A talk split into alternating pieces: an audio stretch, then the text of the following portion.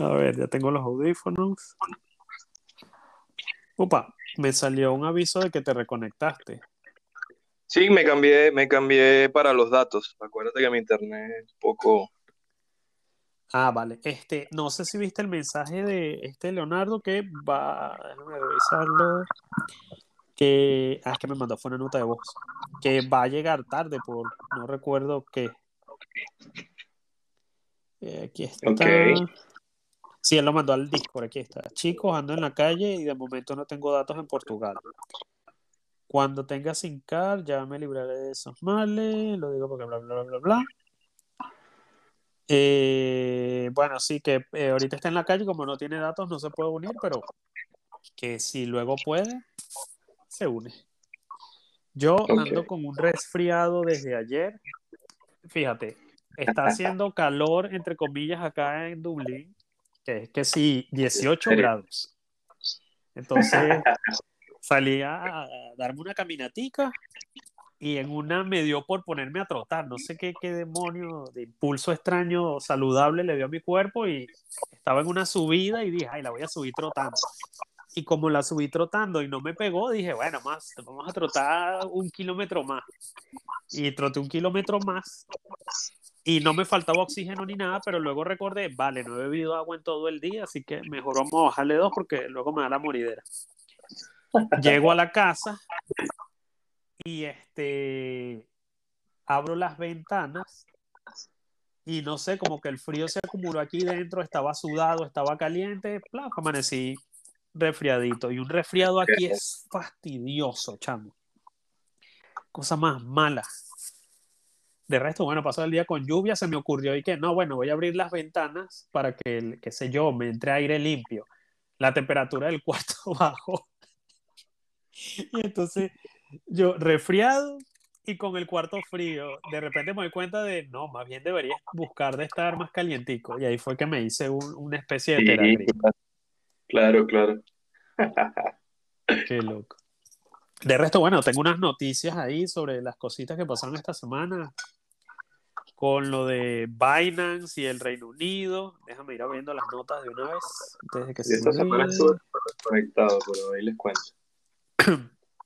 ¿Cómo? Que yo esta semana estuve súper desconectado, o sea, no estuve pendiente de las noticias ni nada. De hecho, viajé desde el jueves y llegué ayer por la noche. Entonces no estuve pendiente. Sí, a mí me, me pasó igual. No, no he revisado noticias, no he visto videos ni nada, sino el por encimita o notificaciones que me llegan. Por ejemplo, de Binance, creo que me llegó un correo, no sé qué carrizo, de que estaban suspendiendo temporalmente los depósitos vía CEPA, que es lo que se utiliza acá en la Unión Europea, Claro. y medio busqué así rapidito. Ah, no, mentira, y me llegó otra notificación que era por lo de que está ocurriendo en, en Reino Unido, de que no sé, como que los van a auditar o algo así.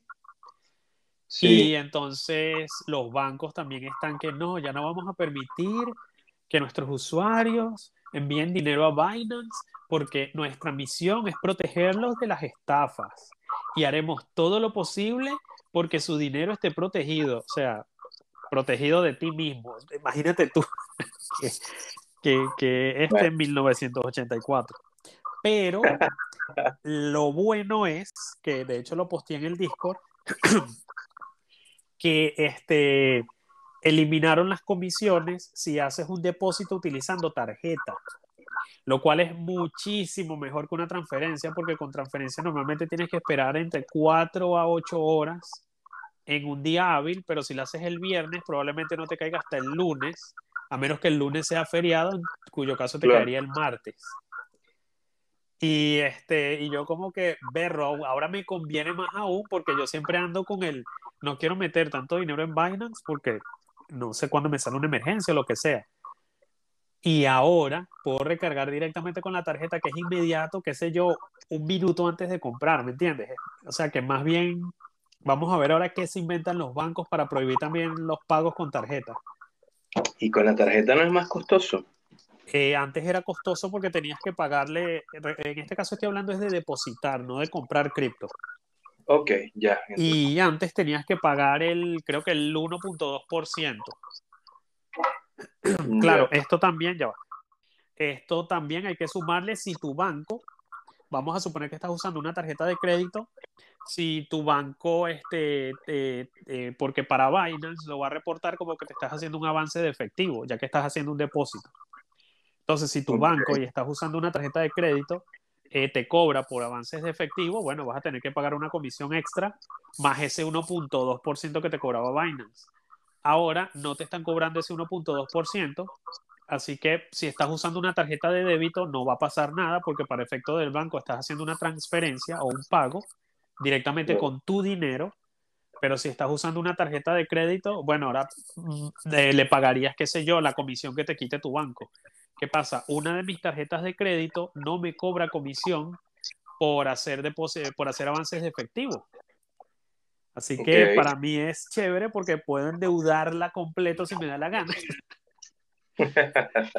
y qué sé yo, pero no lo voy a hacer, pues. Claro. Había otra cosa que iba a decir de esto y se me olvidó, pero bueno. Oye, por ahí hay una notita de voz. Ah, sí, ya la pongo. Esa es de, de Ingrid.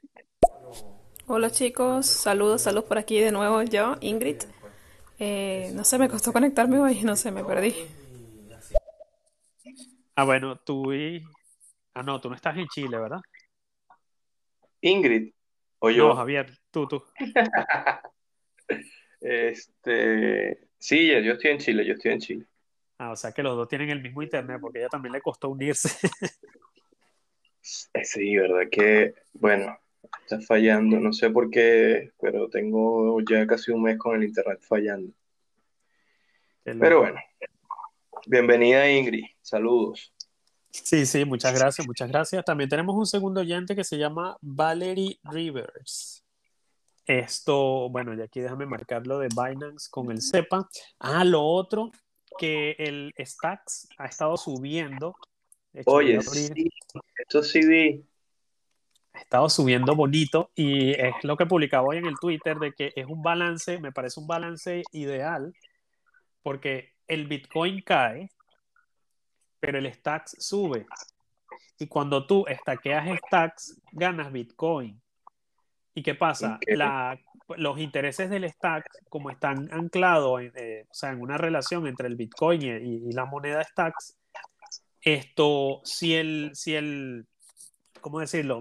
Si el Stacks sube respecto al Bitcoin, que es lo que está ocurriendo, tú ganas más intereses, o sea, recibes más Bitcoin.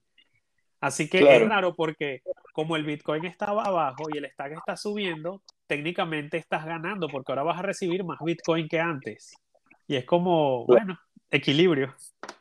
Perfectamente balanceado, como diría el Panatanos. está bueno, está bueno. Qué bien. Sí, eso es lo que a mí me gusta de esa moneda. Y que bueno, creo que también el subidón se debe por los proyectos que se están metiendo, como el, de la City Coins y, esas cositas, pero eh, de nuevo, esta semana estuve súper desconectado de, noticias. En estos días vi algo de eso en, bueno, tú estás más empapado, la, eh, la de Miami. Ajá, esa es la primera que se va a lanzar. Sí, lo, pero lo, lo postearon como en Instagram y no le di mayor importancia, fue como rápido. Exacto, estaban como que presentando los avances y toda la cosa. Sí, sí, tú, tú tienes idea de, qué va ese proyecto. Creo que yo lo mencioné, lo mencioné hace varios programas. Exacto, sí. La, la, la, cuestión es que yo no sabía nada, de hecho lo conocí por ti, no, creo que fue el primer programa que, que estuvimos, que lo conversaste. Me pareció interesante. Sí, esos proyectos están, están muy buenos y es como una forma, de cierta manera, de persuadir a los gobiernos a que acepten criptomonedas. Porque en este caso, con la de Miami Coin, ellos lo que están es recolectando fondos del que quiera participar. Y si en algún momento el gobierno de, Miami, de, Florida sería, o no sé cómo sería, la alcaldía de, de Miami, qué sé yo, quiere darle uso, ellos son libres de reclamar esos tokens y darle el uso que les quieran dar, que lo ideal sería para mejorar la, la, ciudad. Es como que, por ejemplo, alguien lance una Caracas Coin y los que quieran apoyar el proyecto compran ese token y lo estaquean. ¿Y qué pasa? Cuando tú lo estaqueas, recibes stacks que luego tú vuelves a restaquear y recibes Bitcoin, con lo cual estás ganando dos monedas al mismo tiempo Y si en algún momento la alcaldía de Caracas, esperemos que no sea corrupta, quiere darle uso, los puede reclamar así de simple. Eh, es como otra forma de, de introducir las criptomonedas a la gente, en este caso a través de stacks en vez de directamente el Bitcoin. Está, interesante, de verdad que cuando tú lo mencionaste me pareció bastante chévere. Hay que ver cómo va evolucionando. Sí, sí, sí. Eh, voy a poner un momento la, nota de Franer antes de que se me olvide. Dale. Hola, hola, ¿cómo están chicos? Por aquí activándonos para escuchar el, podcast de hoy, el, el audio de hoy. Sí, bueno, hoy no tenemos muchas noticias ni nada. Así que capaz que sea un programa corto, no sé. Sí, es que esta, esta semana, no sé, me dio por ponerme a jugar otra vez videojuegos y dije, bueno, voy a jugar un ratico, que hace, hace meses que no tocaba el Xbox. De hecho, me da risa porque me puse a streamear y este y tuve que esperar como dos horas que se actualizara la consola y luego que se actualizara el juego. No, pero de resto, tampoco es que haya, haya habido, o sea, haya pasado mucho. Porque más de lo mismo, o sea, los gobiernos tirándole al Bitcoin, el Bitcoin tratando de sobrevivir, cada vez que sube buscan de bajarlo. ¿Sabes qué vi? Eh, vi una noticia que me pareció interesante. En Ucrania, si mal no recuerdo, eso fue, bueno, no me acuerdo el día, como te dije, como estaba de viaje, no estaba pendiente de las noticias pero lo leí y me llamó muchísimo la atención. En, en Ucrania detectaron una granja en donde tenían 2.800 Play 4 minando, 500 tarjetas de video y no sé cuál era el otro, pero, o sea, 2.800 PlayStation 4 minando, loco. Berro. Yo no sé cuánto es el poder de minado de eso, pero imagínate, no, qué locura. Sí, bueno, berro.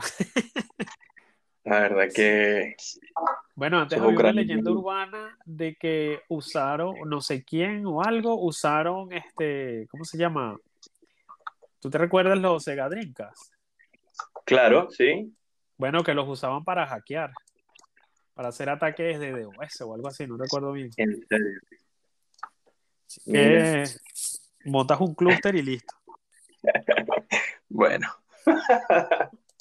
ah, bueno, él ya recordé que tiene que, upa, mira, tenemos tres notas. Bueno, voy a ponerlas rapidito las de Ingrid para, porque ya recordé el, tema de, que quería tocar hoy, que es de yo con mi arte tengo. Bueno, yo quería saber si le había conseguido probar las bombas. Yo vi una noticia que se ve que están calentando un lago y todo, parece, aparentemente porque estaban minando, pero no recuerdo dónde fue, que creo que fue en los Estados Unidos. Mira, tengo un amigo que está preguntando, quiere saber eh, cómo identificar cuál moneda es una buena inversión. Esa es la pregunta más o menos que me, me pasó. Quiere saber eso. Bueno, podemos empezar por esta última pregunta que está como más relacionada con el tema.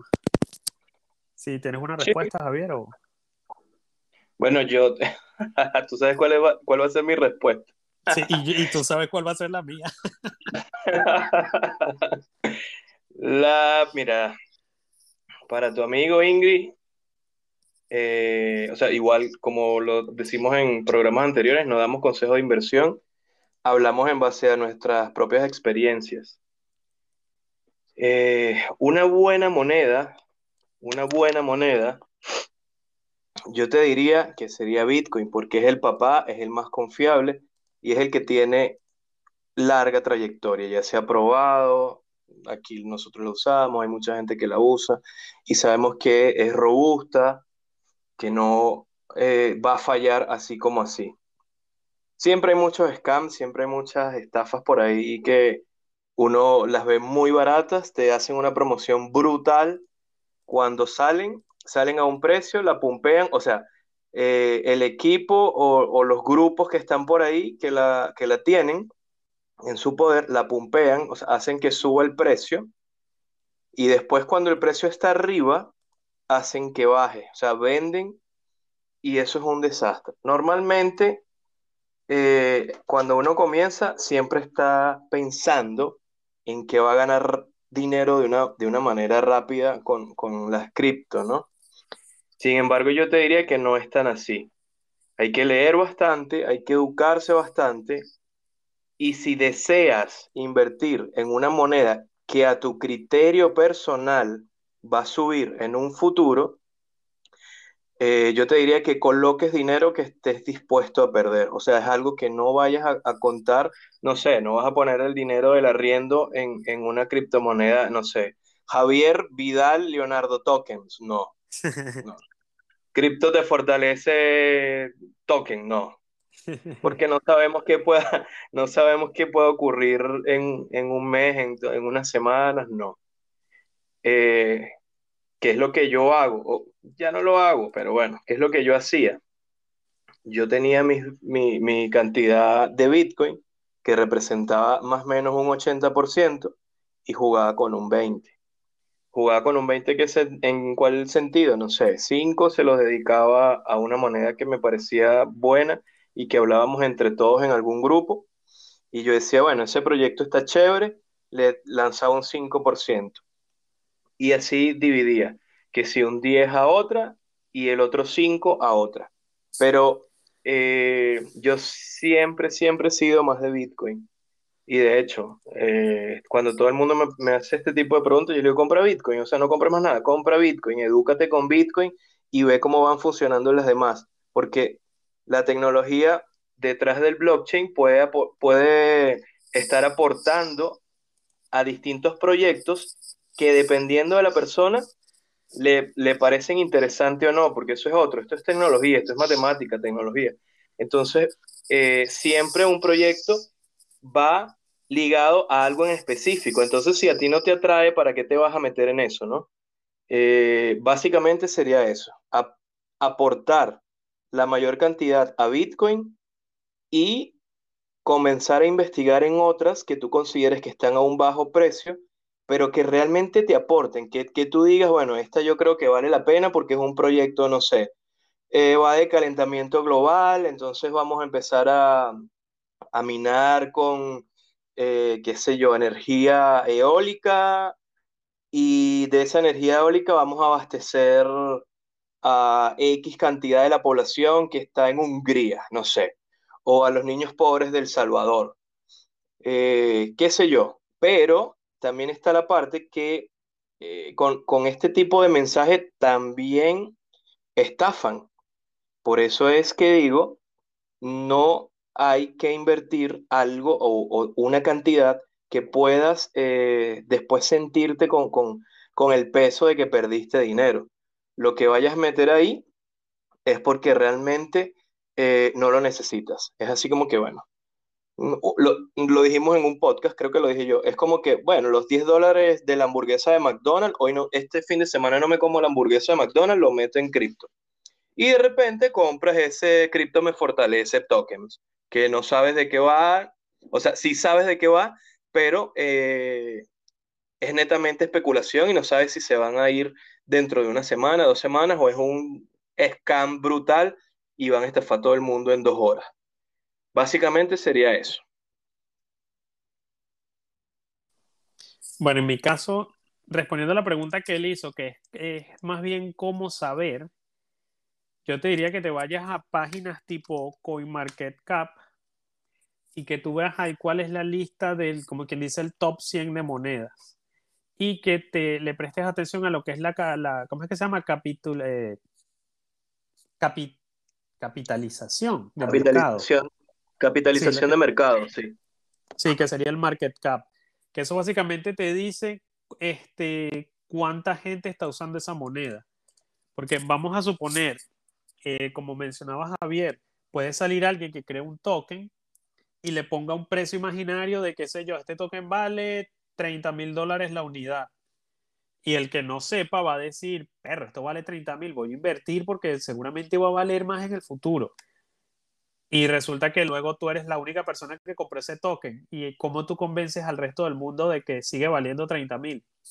Entonces, a través de la capitalización de mercado, tú te haces una idea de cuánto eh, de la cantidad de tokens que están distribuidos en el mundo, en este caso a través de usuarios o de bancos o quien sea que, que haya invertido en el token. Esto porque, por ejemplo, de nuevo, yo puedo crear un token imaginario y prometerte, por lo menos lo, lo que ocurre mucho con las DeFis, que es que te prometen intereses que si no, compra este token y, y tenlo sin gastar y te vamos a dar unos intereses del 100% anual. Incluso he visto hasta del 400% y del 1000% anual, que es una cantidad increíblemente ridícula. Pero eso es porque la gente lo que está haciendo pirámide, eh, eh, esquemas Ponzi, para luego hacer lo que, lo que se conoce como pumping y dumping, que es lo que decía Javier, que le suben el precio a través de emocionando a la gente o lo que sea que haga que la gente compre más para que el valor del, del token suba y ya luego que el token ha ganado, qué sé yo, un valor que ellos les convenga, venden todo y ya con eso el valor del, de la moneda cae y pues tú te quedas con el token pero no va a valer nada, que de hecho ocurrió hace muy poco algo similar con un token que se llamaba Save the Kids, que era tipo salvemos a los chicos, que era supuestamente un token para caridad y, cositas así de ayudas. Y usaron un montón de youtubers para promocionarlos. Y los mismos youtubers, apenas salió el token a la, eh, porque ¿cómo se llama? Hicieron como una preventa y distribuyeron, creo que 90 millones de token a uno y no sé cuántos a otros. Y cuando ya salió el token a la, como quien dice, al público para que la gente pudiera cambiarlo por otras cosas, los tipos lo vendieron. Casi que no esperaron ni siquiera un minuto que el token estuviera vivo y listo. Entonces, un montón de gente se quedó con ese token, pero ya ellos se gastaron el dinero en dólares, así que no van a tener cómo recuperarlo. Lo otro es, eh, ten también en consideración qué uso le quieres dar tú a esa moneda. Por ejemplo, si tú quieres comprar una moneda que sea sólida, pero que te sea para usarla a diario, el Bitcoin, a menos que utilices redes Lightning, que si no sabes qué son, sería bueno entonces también que te documentaras, que eso sería como que la parte, el punto número cero. Lo primero que tienes que hacer es aprender sobre lo que sea que vayas a hacer. esto, el Bitcoin conviene más a menos que lo uses como Lightning para tenerlo en ahorros. Del mismo modo, la, segunda moneda, en lo que sería el ranking 100 o en el ranking general, es el Ether. Pero usar Ether es incluso más caro que usar Bitcoin. Eh, bueno, ya luego tendrías el Tether, pero eso sería lo mismo que tener dólares, así que su valor no va a cambiar en el tiempo. Esto, ciertas condiciones. Ah, mira, eh, ¿qué pasó? Creo que Alarcón dice esperando. Ah, no sé, creo que alguien lo está invitando. Bueno, pero es básicamente eso. Lo primero sería, o sea, el, el, el market cap, eh, que es la capitalización de mercado, esa no te miente. Ahí tú ves, por ejemplo, mira, el Bitcoin hoy tiene 636.909 millones de dólares invertidos. O sea, un gentío tiene Bitcoin, lo cual le da solidez o por lo menos va, eh, incluso aunque su valor caiga, es muy probable que puedas venderlo a la hora de emergencia o comprarlo. Mientras que, por ejemplo, si ahora yo me voy a la última página del, de la página esta CoinMarketCap, que yo voy a dejar el, el link en la, en la descripción, me sale un token que se llama Turtle, o sea, tortuga. Y el market cap es este nulo. Así que si viene alguien y me dice, no, invierte en, la tortuga porque esto es un token que es de las tortugas ninja y solamente por tener la moneda, este, qué sé yo, te vamos a dar eh, el, 200% anual de lo que compres, que de hecho estoy más o menos metido en la página y es lo que están prometiendo. Vale, llegas tú y inviertes en eso y luego resulta que la tortuguita murió o se fue. Y fino, le vas a sacar el 1000% a eso, pero el 1000% de cero. Y eso sería todo. Déjame poner la notica de Ingrid. Ok, muchas gracias por, por su respuesta. Sí, yo sabía que ustedes iban a decir que era Bitcoin. Yo sabía, la verdad. Este, y me acaba de hacer otra pregunta. Él está en los Estados Unidos y dice que hay analistas que dicen que el Bitcoin y el Ethereum va a llegar a 100.000K en los próximos 5 años. Y quiere saber cómo la opinión que ustedes tienen sobre eso. Ah, vale. Bueno, esta vez respondo yo para, primero para variar. Ay, bueno, desde hace varios años se ha dicho que el Bitcoin eventualmente va a llegar a los 100 mil y tarde o temprano lo va a hacer. Puede ser en cinco años, pues de que puede, puede. Puede ser en tres, puede ser en diez, todo depende de qué va a ocurrir, porque lamentablemente a pesar de que los humanos nos encanta hacer estadísticas e intentar predecir, no somos buenos para hacerlos en un plazo tan largo. O sea, es algo de que el dinero como lo conocemos va a ser reemplazado porque de hecho ya está siendo reemplazado. Fíjate que ya tú ahora tienes, bueno, no sé cómo estén en Chile, pero tienes la opción de pagar utilizando tu teléfono. Es decir, el dinero físico no solo fue reemplazado por tarjetas, sino que a su vez las tarjetas están siendo reemplazadas por teléfonos. Así que va a haber una transición y es, es, lo, que, lo que yo digo todo el tiempo, que es la guerra de las criptomonedas. Bueno, yo lo llamo es la, la guerra de los blockchain. En este caso me sirve la guerra de las criptomonedas, que es para ver cuáles son las que al final van a, van a quedar como quien dice, como las estándares. Porque de nuevo, el Bitcoin tiene sus ventajas en ciertos escenarios, el Dash tiene sus ventajas en otros escenarios, el Ether tiene ventajas en otros escenarios y así de que en cinco años va a valer 100 mil el Bitcoin, probablemente valga mucho más, porque si te pones a ver las gráficas, esto, apartando el 2017, que por cierto, he estado investigando, y lo que hizo que el Bitcoin, ¿tú sabes qué fue lo que hizo que el Bitcoin cayera en 2017, Javier? A ver, a ver, a ver, no sé, cuéntamelo. Bitcoin. Ah, cierto, la gran Eso estafa. fue, es decir, el Bitcoin no cayó porque de repente la gente pensó que no valía ni nada. Cayó a través de una estafa que se hizo con otro token, porque la gente empezó a cambiar sus Bitcoin por ese token.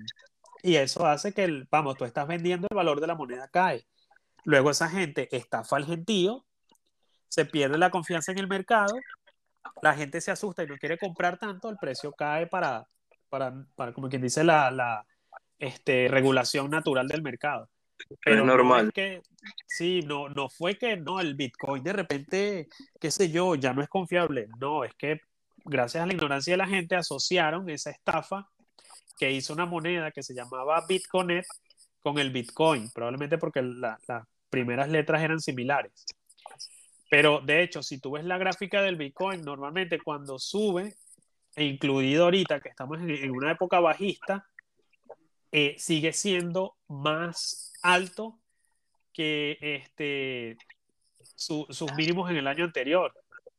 Así que sí, yo digo que sí va a valer más de 100 mil. Ahora, en cuanto al Ether, la tengo un poco más difícil porque si bien ahorita el Ether, eh, recordemos que el Ether no es más que una red de contratos inteligentes, o sea, lo que sería el Ethereum. Y el Ether es el token que reciben los participantes de, de, de, la red que se está muda. Epa, mira, Alarcón dejó una nota yo. Oye, métame, métame por favor en, en, la cuestión, que llegué tarde. Y perdonen. Pero es que ya tú estás metido, Alarcón. Lo único que tienes que hacer es este. Manda una invitación. Mira, aquí está a Leonardo Joining.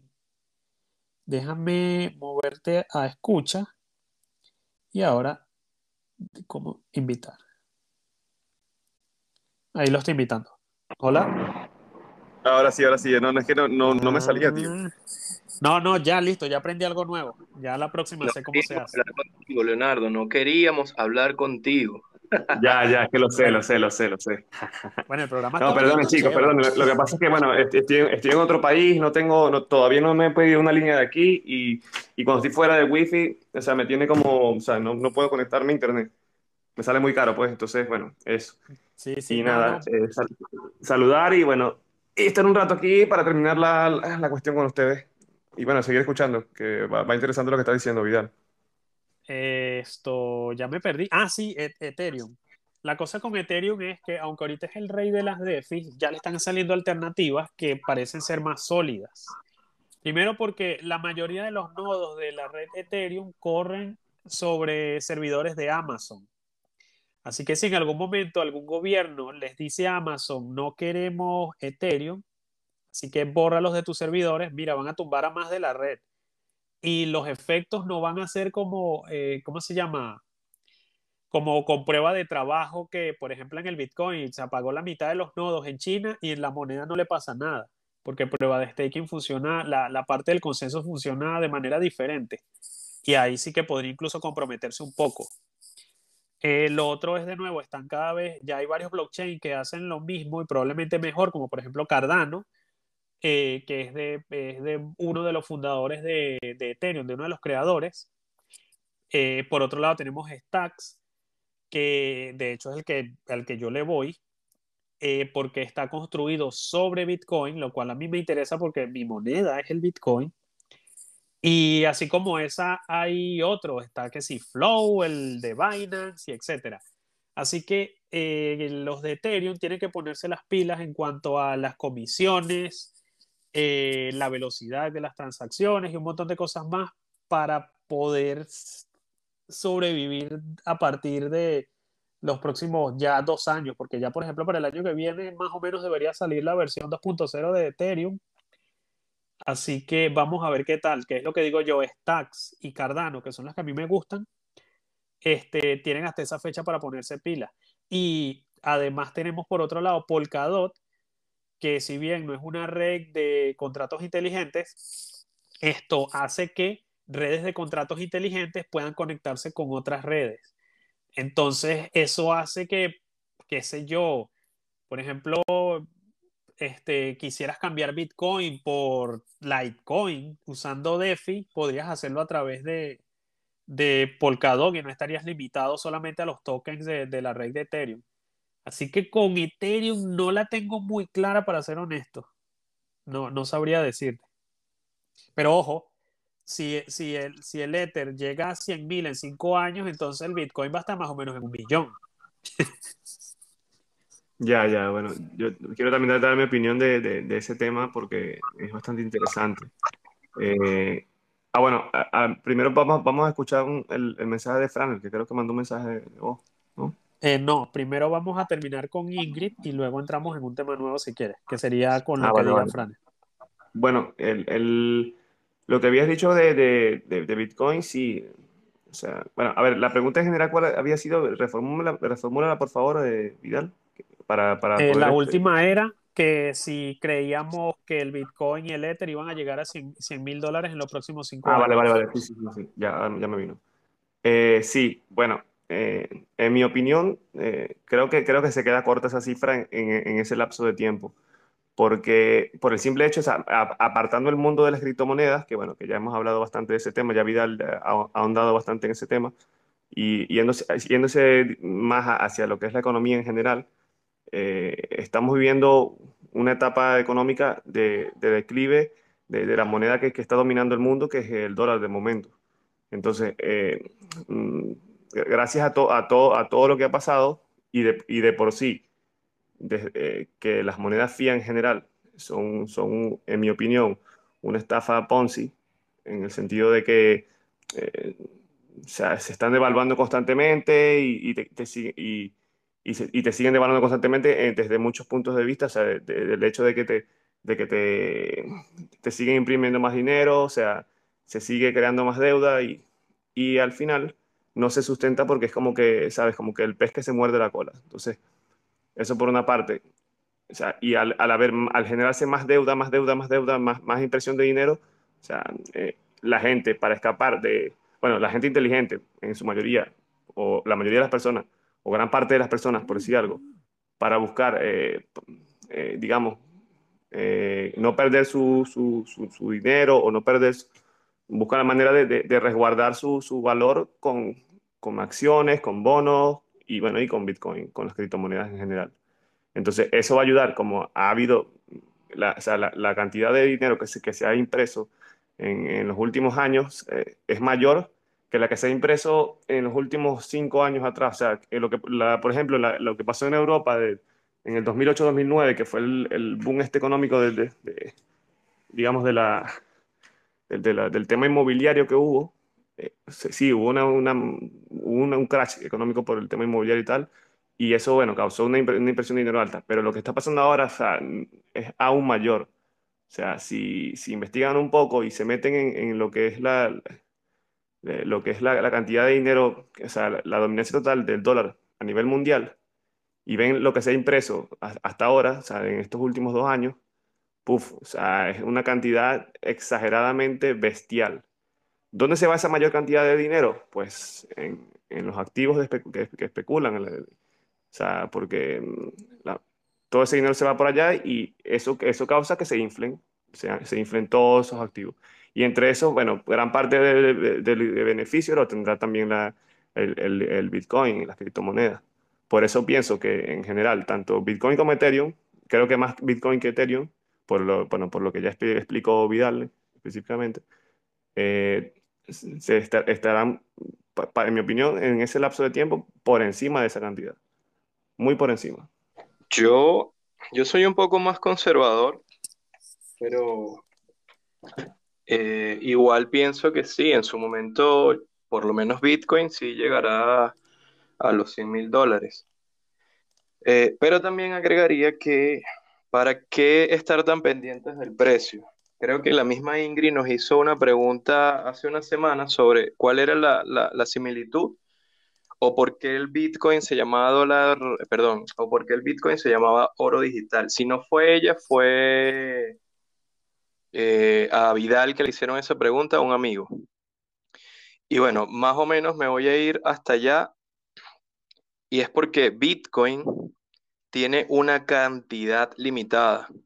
El oro también es una cantidad limitada. Bitcoin nada más, eh, o sea, solo se van a emitir 21 millones. De ahí no va a haber más nada. Entonces, mientras un recurso natural sea más, o sea, si el recurso natural tiene un valor eh, para la gente, ese recurso va adquiriendo o va subiendo su precio a medida que se hace finito. Eh, y también por el uso que se le da. Entonces, es por eso que el Bitcoin ha subido su, su precio o tiene valor y este, este valor se ha incrementado durante el transcurso de los, de los años. Que llegue a 100 mil, eso mm, en su momento llegará. 5, 10, 15, 20 años, en su momento llegará. Pero sí, yo considero que, que, que sí va a llegar a estas cantidades. Con respecto al Ether, Ether funciona totalmente diferente. Eh, sin embargo, yo pienso que el valor de, del Ether radica en que como lo han usado para tanto, o sea, para los tokens no fungibles, para las DeFi, eh, obviamente todo esto bajo los contratos inteligentes, eh, se está usando tanto que se ha incrementado su valor. El Ether no sabemos cuántos Ether van a llegar a ser, sin embargo, creo, no sé si ustedes son más fanáticos de Ether que yo, bueno, ahí corríjanme, pero yo creo que Ether va a cambiar, este, no sé si ya quemó tokens, como que le va a poner el límite. Eso, si mal no recuerdo, es con la última, con la actualización que viene el año que viene. Y quizás esto haga que, obviamente, Ether eh, regule tanto las comisiones quizás vamos a ver más personas interesadas en, transar Ether, porque bajando las comisiones de repente es como más, eh, ¿cómo se podría decir? Más llamativo para las personas, como que, bueno, me voy a comprar un NFT, porque de repente si un NFT cuesta, entrando un poquito en el tema de hoy, si un NFT te cuesta 25 dólares y nada más por la comisión vas a pagar 200 dólares, o sea, por favor, tan loco. Y eso es lo que está pasando ahorita con, con Ether. Quizás también es por eso que el precio se ha estancado ahí, o sea, llegó a los 4.000 y tanto y bajó también a los, llegó, ahorita está en los 2.000. Ojo, estos son opiniones que estamos dando nosotros muy personales. Habría que ver los fundamentales, habría que ver el análisis técnico, porque esas cositas también hablan. Nosotros es algo que de repente, bueno, si seguimos la moneda un poquito, damos aquí nuestras opiniones muy humildes, pero de que van a llegar a, los 100 mil, por ejemplo, el Bitcoin, sí, yo creo que sí, en algún momento va a llegar a 100 mil. Se hablaba de que Ether iba a llegar a los 10 mil este año, no lo sé. Eh, sin embargo, todo es posible. Todo es posible en este criptomundo. todo es- en la mano, en la mano de Jesucristo, todo es posible. Amén. Estaba buena esa. Amén. Eh, bueno, sí, déjame ahora poner la nota de Franer. Hola, hola, chicos. Este, bueno, a mí siempre me ha llamado la atención el token de Tita. ¿Pueden comentar un poco sobre el token de Tita? ¿Qué opinan? ¿O qué cosas han escuchado más que tal? Te lo Te juro que, que sa- que- que sabía, sabía que iba por ahí el Frank, ¿eh? te lo juro. Porque es Mm. porque es súper súper fanático de Tita. Bueno, eh, bueno, si quieres empieza tú, Vidal. No, lo tú- que iba a tú- decir es que a mí no se me hubiera ocurrido. No, corrijo, más bien había tardado mucho. De hecho, tardó tanto en decirlo que ya hasta se me había olvidado. Eh, eh, bueno, de, no, no sé, yo lo llamo teta, pero X. Eh, no he estado muy pendiente de, ese proyecto. De hecho, he estado viendo, estoy viendo que el valor ha ido a la baja, pero como no lo sigo, no tengo, no tengo este, mucha idea. Así que no, no sabría decirte si esto, si está bajando de precio porque ya terminó la al season o algo así, o, o no sé, pero como proyecto es algo que a mí me gusta. Esto, eh, y de hecho, es que, la, o sea, la tiene un poquito difícil porque es un competidor directo de Twitch y a este momento está muy difícil. Sin embargo, creo que en Corea y otros países sí es- es- ya tiene como quien dice popularidad, pero no, no sé mucho sobre él. Yo, yo estoy escuchando, yo estoy escuchando. Ah, no, sino que Este- como hice una pausa de, de cinco segundos y nadie decía nada. No, eh, per- perdona, bueno, lo que pasa es que ta- eh, estoy ahorita metido en la- en- buscando unas cosas aquí, un poco gente en la calle, en la casa, y no, o sea, no quiero como que, que se escuche el ruido y tal. Eh, ¿qué es lo que estaba diciendo, Vidal? Que, que no te escuché bien al final. Yo creo que no te escuchó. eh, ah, no, ahí está, ahí está. ahí está. Sí, estaba muteado. Que si tienen alguna opinión ustedes también respecto Sí, sí, ya va. Si quieres, mientras, vida, mientras Leonardo hace sus cosas, yo doy, doy mi opinión que hace súper corta. Y es básicamente, no sé nada de teta. Lo que, lo que sé es que, tal cual como lo dijiste tú, Vidal, eh, es una competencia, más o menos una competencia directa de, Twitch. Eh, y viene en esa onda de, de reestructurar lo que es la televisión y, el streaming. Eh, me parece interesante, sí, pero no, no he seguido el proyecto. Y básicamente es por eso, porque hay tantos gigantes que están por ahí eh, detrás que quizás le va a costar un poco más a, a esta gente, ¿no? Eh, entonces, obviamente como no me llamó la atención, es más, la primera vez que se lo escuché a alguien fue a, ¿cómo es que se llama? A Bataglia. Entonces dije, seguro la pumpean y después cae. Y, y después no la seguí más. Así que de verdad estoy bastante ignorante acerca de ese tema de, de Teta. Es que como proyecto está chévere, pero ellos tampoco se han hecho, se han hecho como suficiente publicidad. Porque con decirte, yo ahorita sé más sobre Odyssey y Library, o como sea que se pronuncie, que de Teta. Y eso que, que Library u Odyssey, Odyssey voy, a, voy a llamarlo Odyssey, es este más underground. Porque es que, no sé, yo de hecho el año pasado, cuando, eh, cuando estábamos hablando del proyecto, que de hecho fue más o menos por diciembre o enero, antes de que el precio se catapultara, porque llegó a estar en, bueno, más o menos 11 dólares, de, de un dólar y alguito que valía, imagínate, en diciembre valía 0,6 y de repente subió bastante y ahora está cayendo otra vez, que antes de que subi- subiera, a mí me pareció un muy buen proyecto, porque para mí todo lo que intente darle, como quien dice, una versión libre y descentralizada de los proyectos que ya existen, en, en- como quien dicen, en empresas privadas, eh, yo les veo futuro. Pero no sé realmente qué enfoque le están dando porque está como detenido. O- pe- eh, Oye, chicos, perdone, perdone que, que se me cayó la conexión. Parece que hay un gentío aquí en casa ahora, en el piso, y creo que están usando mucho el internet, entonces eh, no, no está muy bueno. Entonces, bueno, eh, perdonen, perdonen la interferencia ahora. Vale, no entendí. Bueno, pero no había interferencia.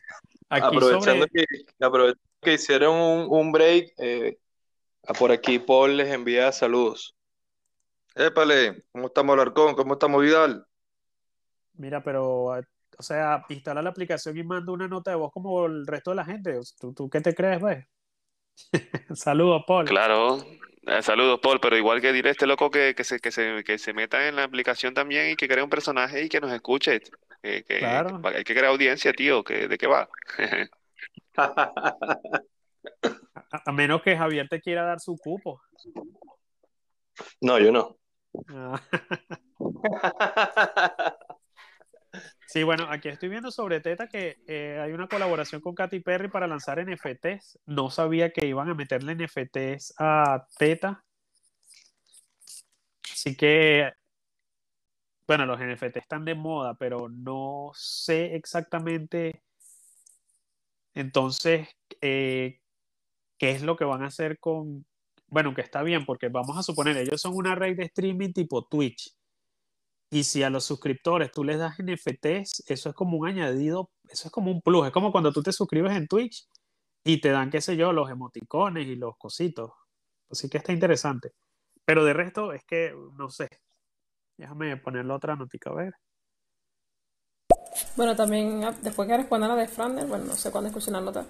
Este, también tenía una pregunta sobre cómo ustedes ven esta aparente caída que pasó acá del Bitcoin, que si ustedes la ven parecida a la del 2017. Vale, lo primero es que esta caída, como mencioné al principio de, de- de la llamada, no sé si estabas conectada, es por la guerra que le tienen a las criptomonedas porque cada vez son más populares. Y luego también mencioné un poco de detalle de la caída del 2017, donde intenté dejar claro que no hay ninguna relación entre estos dos tipos de caídas. No han sido ocasionadas por los mismos motivos. Si bien dan el mismo miedo, es como que, por ejemplo, te electrocutes o te quemes, ¿sabes? Tú igual vas a tener miedo de repetir la, la cosa, pero no, no son exactamente lo mismo. Y pues que va a seguir peor, cada vez va a ser más intenso, cada vez los bancos se van a poner más prohibitivos y va a ocurrir lo que ocurre eventualmente cada vez que un gobierno intenta prohibir algo. Vamos a poner el ejemplo más popular, porque es el, el que más se han parodiado, eh, cuando Estados Unidos hizo el alcohol ilegal. ¿Qué ocurrió?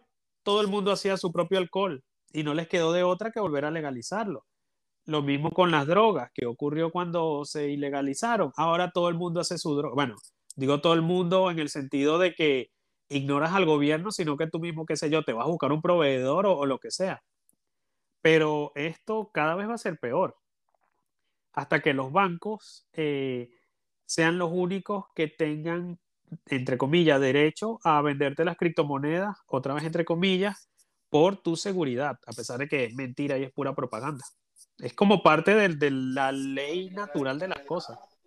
Sí, bueno, en mi opinión, y para agregar una parte también, para darle también otro, otro matiz de lo que dice, eh, bueno, lo que, tú, lo que dices de, de, de la caída del 2017 y la caída de ahora, sí, claro, que obviamente que son dos, son totalmente diferentes y, y, y fueron causadas por cosas totalmente diferentes, pero también, también cabe, cabe destacar que, que eh, cumplen también un, digamos, un, un patrón, un patrón que tiene el activo como tal, que es el Bitcoin, que es el patrón de, de, de, que, de, que, sube, corrige, sube, corrige, pero la tendencia siempre es alcista.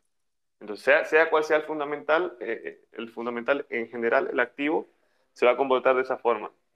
Entonces, aunque son do, dos caídas eh, completamente diferentes, la del 2017 y la que ha pasado ahora, o sea, por circunstancias, digamos, entre comillas, diferentes, mmm, eh, sigue, sigue teniendo de igual forma el comportamiento que debería de tener o que se, o que se presume que debería de tener ese tipo de activo. Entonces, eh, como te digo, es algo, que, es algo que se espera. Es más, hay un modelo que se llama el modelo Stock to Flow, que, que habla sobre, sobre más o menos cómo sería el comportamiento del Bitcoin con respecto al tiempo. Y más o menos se viene, se viene marcando con, con, esa, con esa tendencia que viene hasta ahora. Javier. Bueno, eh, yo también le quisiera dar peso a lo que es el halving, que porque nosotros vemos estas grandes correcciones justamente, eh, o sea, de hecho pensé que Vidal cuando me preguntó 2017 por ahí, ¿por qué se produjo esa, esa caída? eh, es un proceso natural de Bitcoin eh, y, es la regularización de las recompensas de los mineros. Se produce más o menos cada cuatro años, o lo que sería también, si no me equivoco, son cada 210 mil bloques. Entonces se regula la, la, eh, la ganancia de los, de los mineros a la mitad. hoy en día está en 6.25 Bitcoin por la recompensa de bloque. Si nosotros más o menos vemos las gráficas, eh, podemos ver que hay caídas cuando se producen los halving. Y creo que básicamente eh, sería como que de mayor peso, ¿no? Eh, y aparte que es un proceso natural del Bitcoin. Es algo que ya está programado en su, en su software y es algo que siempre va a pasar. Mm, sería solo eso, para agregar ahí a lo que ustedes ya mencionaron. Sí, claro, claro, claro. Es que lo del halving también se me pasó y es muy, muy importante. Lo del halving creo que, creo que es angular en este caso. Ya, bueno, yo porque entendí la pregunta era respecto a cómo el montón de noticias y miedo que están metiendo ahorita afecta el precio, pues independientemente de las otras dos, porque sí, de nuevo, todo este conjunto forma parte de la, de la ley natural pero eso, es una mezcla de todo. De hecho, estoy viendo aquí las gráficas del halving y más bien sube. Podría decirse que con el último que, medio ha bajado. Exacto, sube, corrige y luego sigue subiendo. Pero, pero no es que baje, es que sube bastante y luego corrige. Sí, pero eh, a ver, disculpa también eso, que no, no le, no le o, no supe explicar para las personas que no saben qué es una corrección y básicamente en la gráfica se, ve mm, fácilmente con, una caída. Se ve como que se está cayendo y después retoma. Sí, por eso, pero siempre sigue terminando arriba, que, es lo que quiero decir. Pues si comparas eh, un halving con otro, eh, sí, él va a subir, va a bajar, pero al final va a terminar más arriba de lo que estaba. De hecho, creo que queda como a la mitad bueno, no, no exactamente a la mitad, no quise decir eso. Pero eh, en sí sería eso. Eh, voy a poner las otras dos noticas de Ingrid para ir entrando una vez en el tema del NFT, porque nos estamos yendo mucho por las ramas. Leo, ¿probaste las bombas? Eh, también tengo un amigo que está preguntando que su opinión sobre las Doge, Dogecoin. Vale, Leo, ¿probaste las bombas? Sí, sí, estaban riquísimas. Bueno, tal cual Venezuela. Oye, ya me picaste, ¿vale? Porque tenías que decir eso. Bueno, pásame una foto para recordarlas cuando tengas un chance. Y este, chicos, ¿qué opinan ustedes del Doge? Vidal, ¿podrías repetir? Creo que se cortó. ¿Qué opinan ustedes del Doge, del, del, del meme coin, del perrito japonés? Yo lo que puedo decir es que no me, no me, gusta para nada. Para nada me gusta. yo, yo puedo quedarme en blanco para no decir groserías. es que, a ver, eh, normalmente nosotros comenzamos, y, yo creo que nos pasó a todos, nosotros comenzamos como que, wow, el Bitcoin, mira, y es un activo que sube y que baja y puedo sacarle ganancias. Entonces después dices, bueno, y si yo compro esta monedita y cuando suba la cambio por Bitcoin y así tengo más Bitcoin y obviamente voy a tener más dólares o euros, bla, bla, bla, bla, bla. Entonces, eh, básicamente los vemos eh, a, estas monedas como em, artículos de especulación, se podría llamar, o activos para especular eh, y sacar altas, altas ganancias. Bueno, no diría altas ganancias, pero especular con la intención de, sacar ganancias. Exacto, o tener, o tener un retorno X en un tiempo X que en su mayoría cuando comenzamos el tiempo es corto y la ganancia es alta, o eso es lo que pensamos. Entonces, claro, cuando, cuando tú ves que de repente sale Elon y dice algo del Doge y la monedita del carrizo sube, tú dices, wow, aquí hay plata. Y metes plata y de repente te quedas ahí atrapado y realmente no era lo que tú pensabas.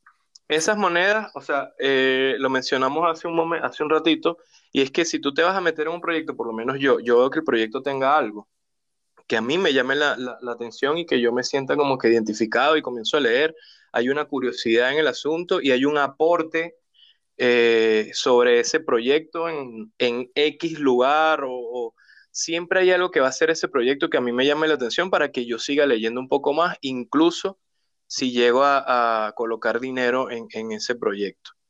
Sin embargo, ¿qué tiene Doge? Doge no tiene nada, o sea, es un meme, salió como un meme y yo considero que ha tenido suerte, que bueno, le agarró Elon y, y ha hecho sus prácticas maquiavélicas con ella. Pero yo creo que Doge no tiene nada. O sea, compren Bitcoin, olvídense de lo demás.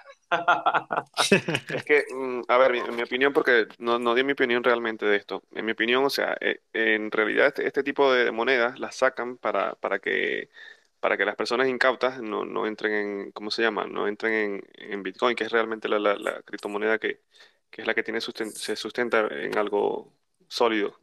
O sea, las demás, bueno, no, no digamos las demás, pero esa como tal es como, es como un chiste. Bueno, es que es un chiste realmente. Pero no sé, en mi opinión no, no me, no me parece que, que, tenga, que tenga, bueno, no sé, no sé, en mi opinión no, no me parece que sea, que sea una moneda seria, por decirlo de una forma. Igual, a sabiendas de que es una moneda meme, de igual forma no es una moneda seria. O sea, en el sentido de que no, o sea, en que no se sustenta en nada. O sea, en que, en que es un chiste, en que el humo cuando dice que suba, sube cuando dice que baja, baja. O sea, no, no. Vale. El Do Dogecoin, no sé cómo se pronuncia, eh, es una moneda que fue creada en el 2013 por un tipo ahí en Australia y su intención era crear un chiste, no sé, creo que estaba discutiendo con un amigo en Reddit y se les ocurrió, ver, sería chévere que tuviéramos una forma de, como quien dice, enviarnos propinas, tipo agradecimiento a los otros miembros. Y el caso es que el tipo al otro se le ocurrió como que, berro, esto de hecho podría funcionar y se lanzaron ese fork de esa moneda. La intención del Doge nunca fue tener un valor real, era una forma de, como quien dice, pagarle a otro con billeticos de monopolio. Que si bien el billetico de monopolio tiene valor, no es por el valor en sí del billete, sino porque está hecho de papel que, tiene, que alguien lo tiene que comprar y con tinta que alguien tiene que pagar por ella. Eso sería lo único que le, lo, lo único que le iba a dar el, el, valor. En este caso el valor se lo iba a dar es que alguien tenía que minar el Doge y pues que alguien tenía que tener una copia de seguridad del blockchain. Pero más allá de eso, la intención del creador de ese token nunca fue llevarlo a algo tan, entre comillas, serio como supuestamente se le está, se le está dando ahorita. De hecho, el Dogecoin, si tú quieres tener tokens de, esa moneda, eh, por lo menos el blockchain aún no es tan seguro como el de otras. De hecho, creo que están planeando hacerle una actualización porque como ya hay tanta gente que invirtió, esto hay que mejorarle ciertas cositas. Pero en sí, la intención de esa moneda nunca fue para que se tomara en serio. Es como que de nuevo, un día alguien dijo, vamos a crear billeticos de monopolio virtuales y si alguien quiere minar esos billeticos de monopolio porque los quiere tener, porque de hecho hasta hace poco tú no podías comprar Doge, sino que lo tenías que minar porque de nuevo, la idea era que la gente no tuviera que invertir nada porque incluso mis primeros Doge yo los tuve porque yo minaba Litecoin. Y un día me llegó un correo de, acaba de salir una nueva moneda llamada Doge, que este es un for de Litecoin, así que mientras mines Litecoin vas a recibir Doges gratis. Y yo, ah, bueno, chévere. Nunca lo usé. Pero hasta ahí. ¿Qué ocurre?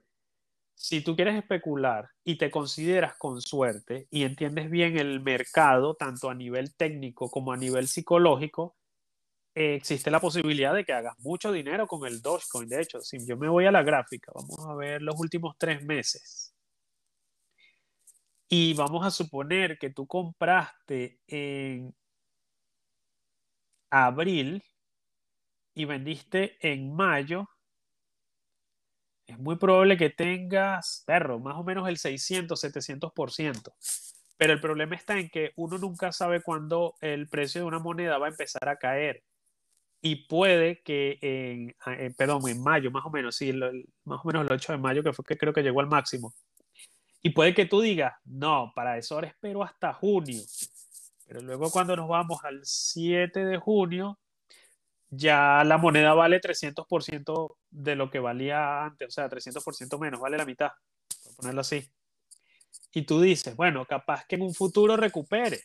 Y nos vamos al presente y ahora la moneda vale más o menos 100% menos. Entonces, existe otra posibilidad de que ahora que tú te rindas y digas, bueno, voy a vender porque total, ya estoy vendiendo a pérdida. Luego de que tú vendas, la moneda suba. Así que es un riesgo muy, muy grande que yo no le sugeriría a ninguna persona, a menos que realmente tenga suerte o entienda muy bien la parte psicológica. Además de que en este caso va a tener, teniendo en cuenta que esta moneda en sí no es que la usen instituciones, sino que la usa gente que, qué sé yo, se deja esto ilusionar o emocionar por las opiniones de otro, que por ejemplo llega, qué sé yo, el presidente, no, vamos a ponerte otra vez en los Musk y dice, menor, compren Doge que yo soy malandro.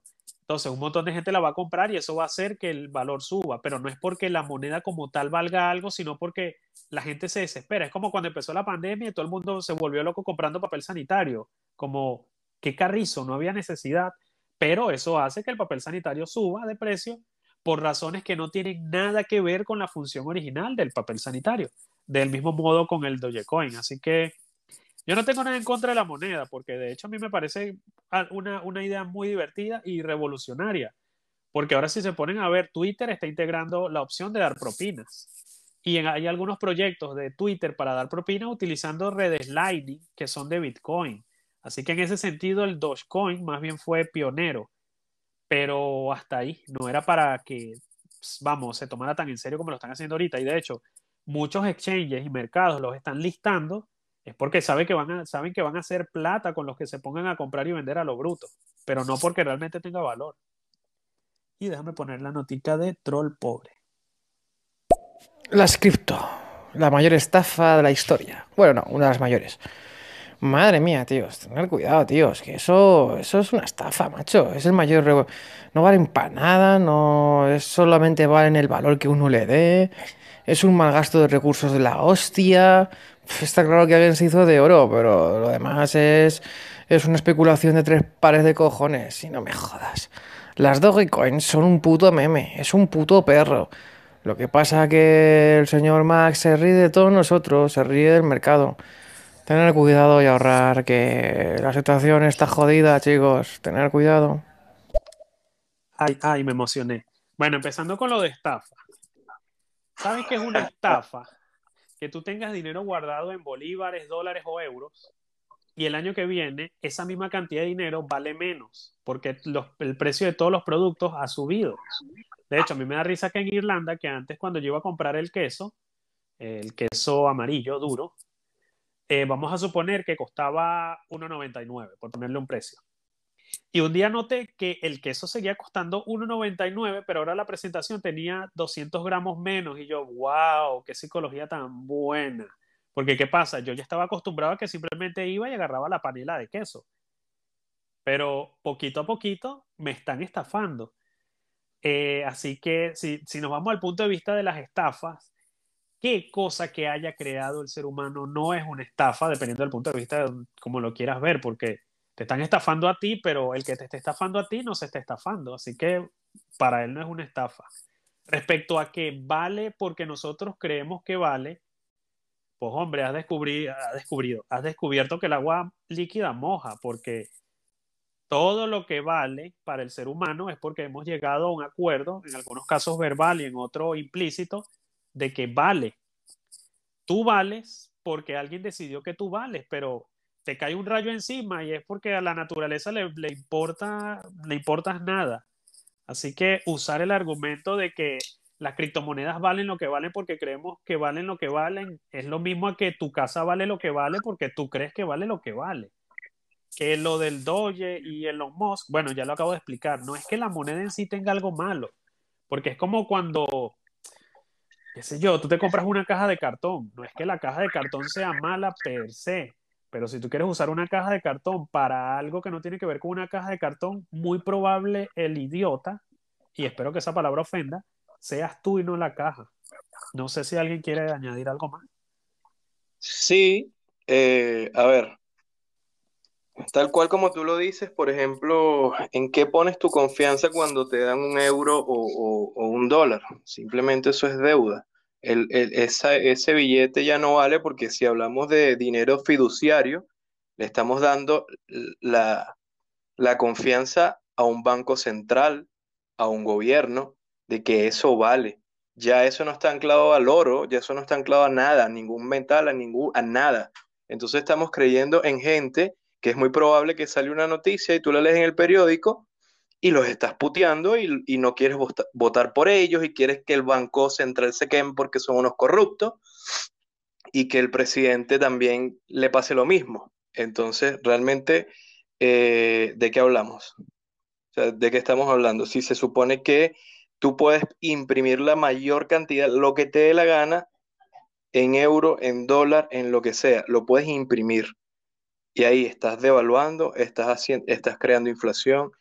Esto no pasa con Bitcoin, que ya en, cuando comenzamos esta charla dijimos que Bitcoin solamente llegará a 21 millones. 21 millones y es lo que cueste, lo que la gente diga que cuesta.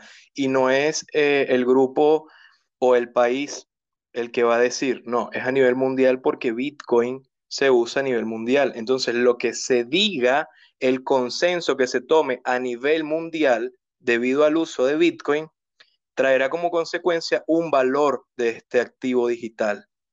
Y eso no lo va a poner nadie. Entonces, si consideras que es una estafa, está bien. Eh, cada uno de nosotros eh, piensa y opina lo, que, lo que quiere. Pero más allá de, de decirlo, yo diría, infórmense, no porque nosotros hablemos o porque venga otro y te lo cuente. Infórmense, siempre lo hemos dicho en los, en los programas que tenemos. Eso con respecto a las monedas fiduciarias y las criptomonedas. Con respecto a, él también hizo el, el- o sea, tocó el tema de eh, la contaminación. Eh, y esto es otra Cierto, cosita tengo que que añadir algo, disculpa. Eh, ahorita sí, al esto, final me recuerdas, por favor. vale. Esta es otra cosita eh, que me gustaría también tocar, porque simplemente, no sé, salió en la BBC que el, el Bitcoin contamina, o salió en un medio de comunicación que el Bitcoin contamina. Y ahí comenzamos a repetir y repetir y repetir como loros. Entonces, no sabemos que Bitcoin también eh, se mina con energía renovable. Hay, hay energía eh, alternativas. Incluso se está buscando la forma de eh, estaquear. Y estaqueando, eh, no solamente estoy hablando de Bitcoin, estoy hablando de las criptos en general. Hago este inciso porque no me vayan a decir, no, pero es que ahorita Bitcoin solamente se mina. Estoy hablando en general. Moca, Entonces, moca, moca. Que te iba a linchar. sí, sí, sí. Entonces se está buscando la, la- la forma de hacer que todas estas tecnologías vayan de la mano con la energía. O sea, que seamos menos contaminantes. Y yo les voy a poner un ejemplo. Agarren la- todos los bancos del mundo y sumemos cuántos, no sé, cuántos bancos y cuántas oficinas a nivel mundial tienen. ¿Cuántos bancos tienen en una ciudad?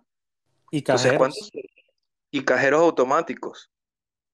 Ah, no, sí, pero la- la- la- las pantallas están en stand-by, o sea, están ahí mientras yo no la, mientras yo no use el cajero, no hay un gasto de energía, no hay un gasto energético. Obviamente que sí lo hay, sí lo hay.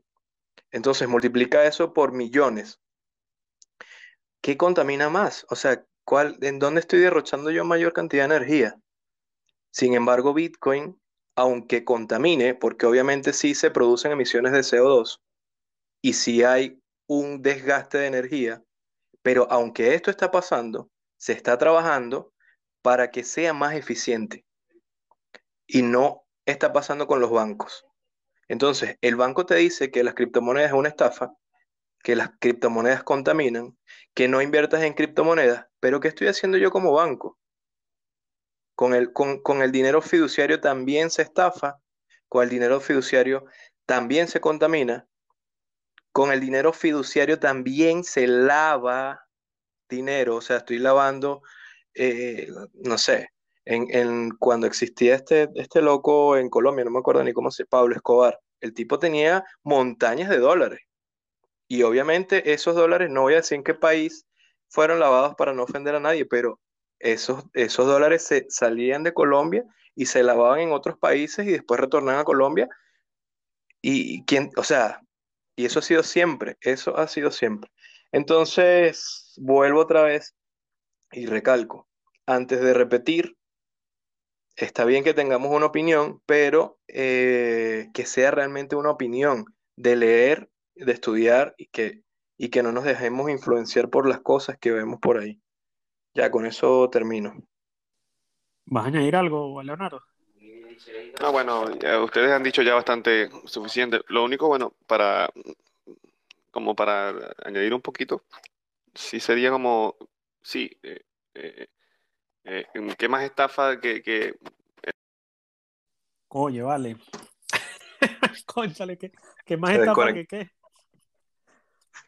Bueno, Parece incluso nosotros mismos, eh, la semana pasada, mientras vuelve el Arcón, nosotros mismos la semana pasada o hace dos semanas, comentamos eh, cómo nos habían estafado nosotros. Dale, Sí, dale, sí, estaba, sí. estaba Ah, algo rápido. perdón. Se, se me Dale, fue, se con- me fue. continúa. Sí, no, lo que iba a decir, esto es rápido. O sea, bueno, eh, simplemente que se, que que se eduque.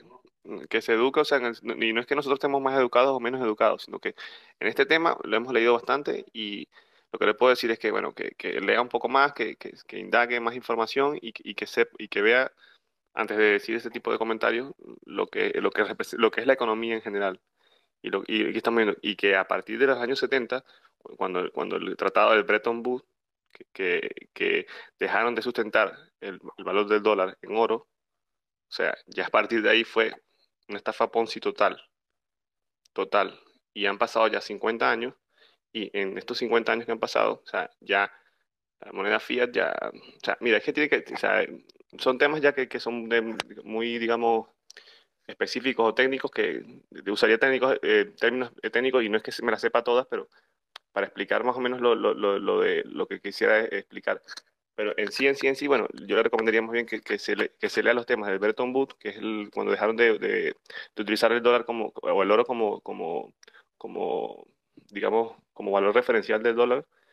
Y eso por una parte. Y por otra parte también que, que se lea lo que es la teoría, que la, la teoría que, keynesiana, que habla sobre- también sobre, sobre la moneda fiat y todo ese rollo.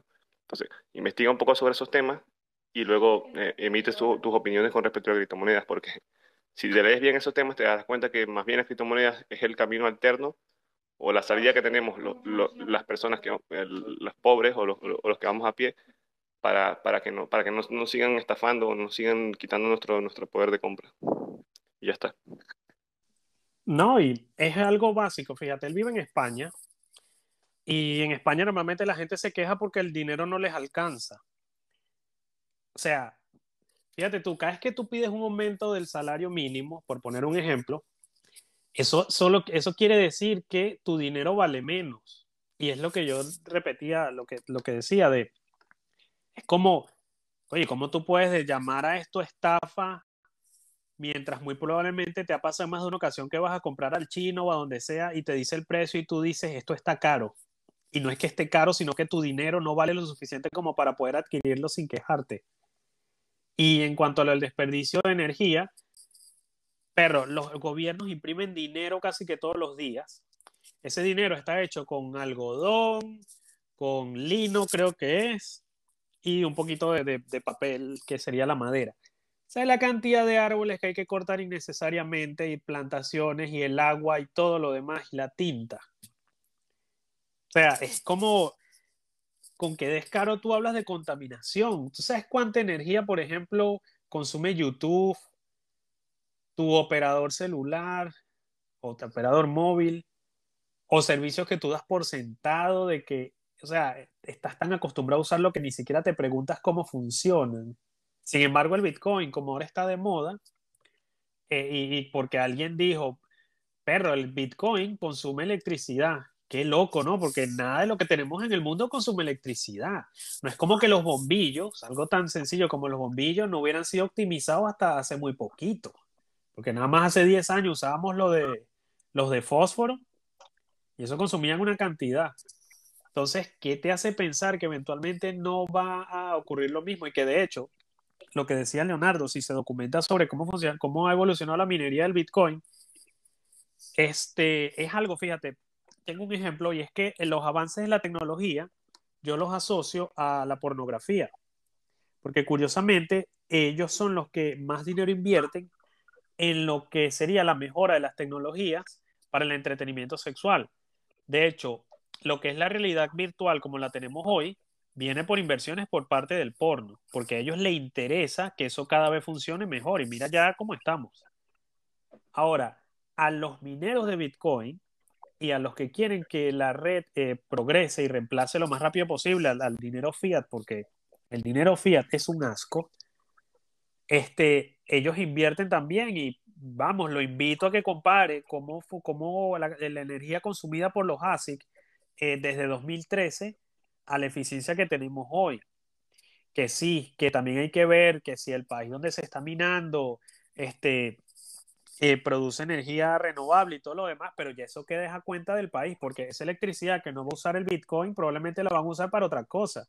Y sin embargo nadie va a decir, oiga, qué sé yo, Amazon tiene servidores acá y este país no produce energía renovable. Nadie va a decir nada porque no saben nada, solo están repitiendo lo que un día alguien popular dijo y de repente se convierte en una matriz de información.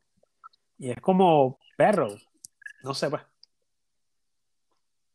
Sí, sabes que, eh, por ejemplo, ¿por qué se puso de moda que Bitcoin consumía mucha energía? Porque lo dijo Elon. No sé si ustedes se acuerdan. Voy a dejar de, de recibir Bitcoin con Tesla porque Bitcoin consume mucha energía y está contaminando. Entonces, es como la matriz de información y cómo, lo, cómo los grandes nos, nos manipulan. Un poquito más de lo, de lo mismo que ya hemos venido conversando. Y quería decir una cosita. Eh, que hemos hablado, hablado, hablado y no hemos entrado en temas de NFT. Sí, no, bueno, ya será pospuesto para la semana que viene, porque es que llevamos casi una hora y media. Bueno, ahí le cambias el nombre.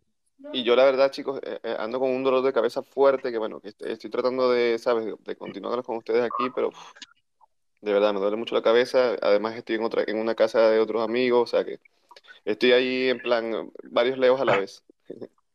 Vale, pero recuerda lo que te digo siempre, pues no te sientas obligado. Recuerda que tú estás aquí presente por tu este, libre albedrío. Sí, sí, es que exactamente, exactamente. Yo no en ningún momento estoy diciendo que, que esté obligado a estar aquí. Eh, eh, me agrada estar aquí, por eso estoy, estoy haciendo lo que estoy haciendo en este momento. eso lo digo, Disculpa, es que no me dejaste terminar el chiste porque iba a decir, y si te duele la cabeza. Y de ahí venía una expresión venezolana, pero ahora, me da pena. Abierta pila, vale. Claro. Chinazo. El otro día me agarraron así y me quedé como que, ah, ¿qué? No entendí.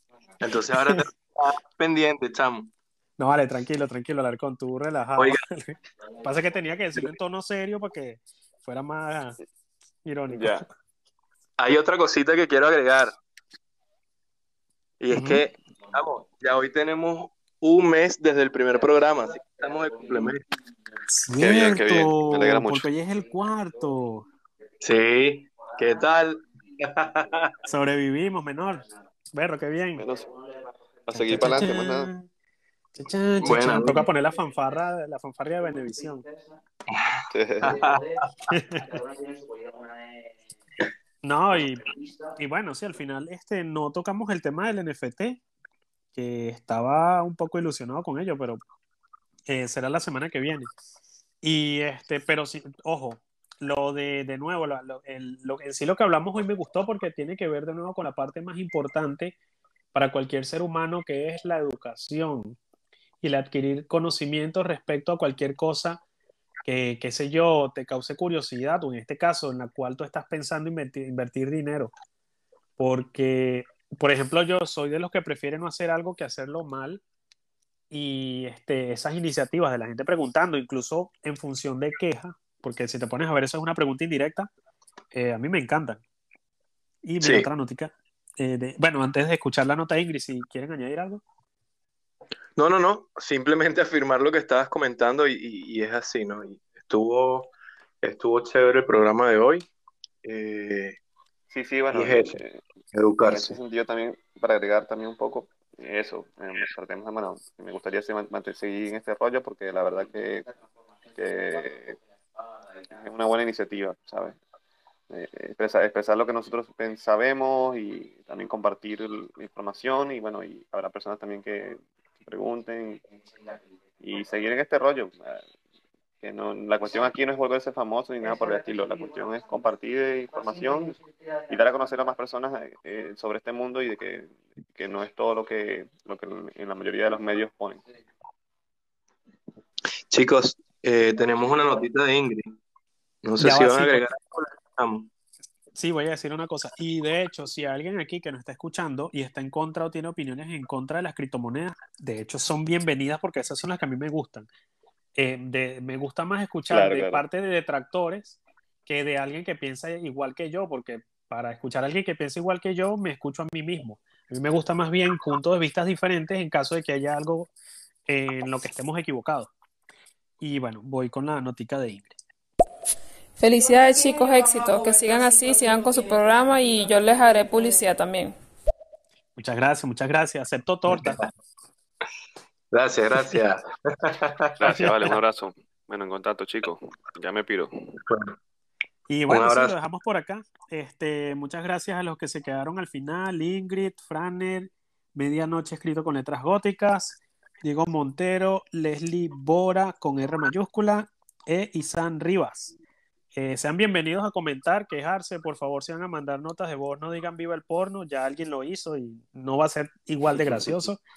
Y chévere. Eh, yo digo Venga, chao, no sé si alguien más vaya a decir algo y No, el, en lo que termine de hablar el último, que cuelgue la llamada.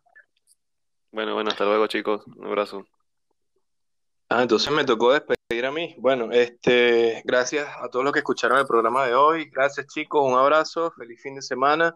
Nos vemos en el próximo. Edúquense y compren Bitcoin.